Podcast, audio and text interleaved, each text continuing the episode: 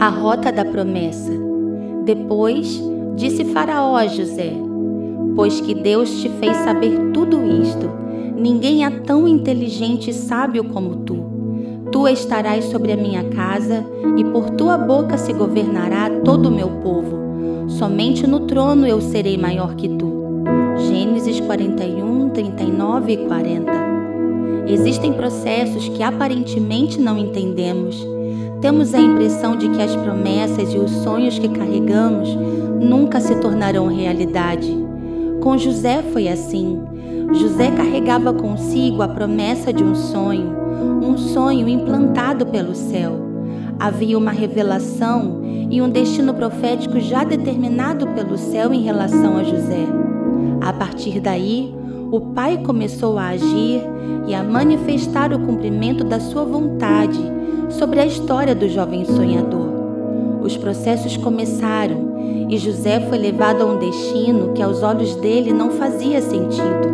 Vendido pelos seus irmãos, recebido no Egito, traído pela mulher de Potifar, até chegar ao nível mais alto de resiliência, a prisão.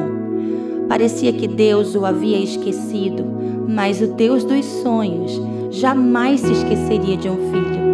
A cadeia não era o ambiente que José gostaria de estar, mas às vezes o Senhor nos conduz até esses ambientes porque Ele sabe que ali haverá alguém que irá soprar o nosso nome e em seguida seremos posicionados exatamente aonde o céu sonhou.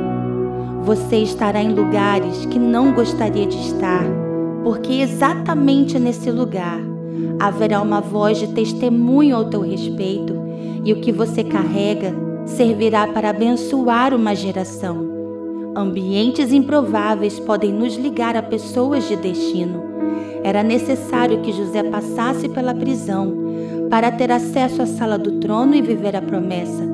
São em ambientes inexplicáveis que as conexões acontecem e o governo é estabelecido. Mesmo sem entender, passe pelo processo e creia que até a prisão coopera para o cumprimento do teu propósito.